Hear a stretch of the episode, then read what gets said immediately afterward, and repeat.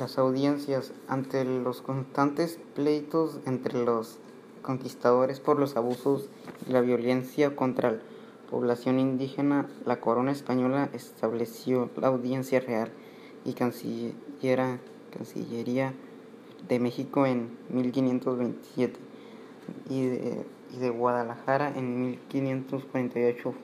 Estos fueron tribunales de justicia con facultades de gobierno en guerra y hacienda que compartían con gobernantes, capitanes, generales y virreyes. Las audiencias fueron tres tipos.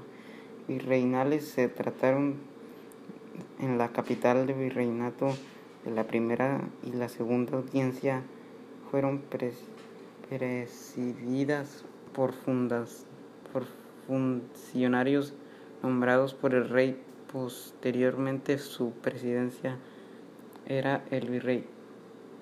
Pretoriales o militares se ubicaron en las capitanías generales subordinados presididas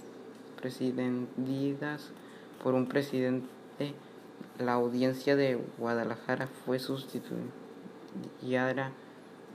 de la audiencia de México hasta que se deslijó eh, hasta, hasta 1574. Las audiencias estaban formadas por un presidente, cuatro oidores, estos últimos nombrados por el virrey dentro de sus funciones estaba asesorar al virrey en cuestiones políticas y recorrer la provincia para supervisar el que se ejerciera el buen gobierno, sobre todo el objetivo principal de las audiencias fue fijar los límites del territorio conquistado y colonizado.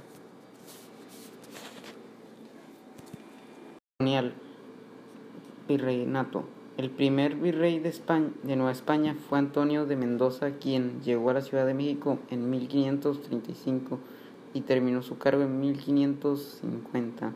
Las principales funciones que desempeñaba un virrey era vigilar el buen trato a los indios, así como su conversión al canto lísimo e instructivo, dictar las medidas necesarias para alimentar salubridad y buena moral pública, establecer instituciones de educación y beneficio social, nombrar las autoridades coloniales exceptuando las que significaba el rey. El cargo del virrey no tenía tiempo definido, podía durar entre 5 a de 3 a 5 años, pues era facultad del rey cambiarlo cuando se consideraba necesario al final de su mandato los virreyes eran sometidos a juicio presidencial. Los alcaldes mayores y, corregidores. Dentro del virreinato y los gobernaciones se encontraba áreas de menor extensión, cuyo gobierno estuvo en manos de los alcaldes mayores y de corregidores en Nueva España.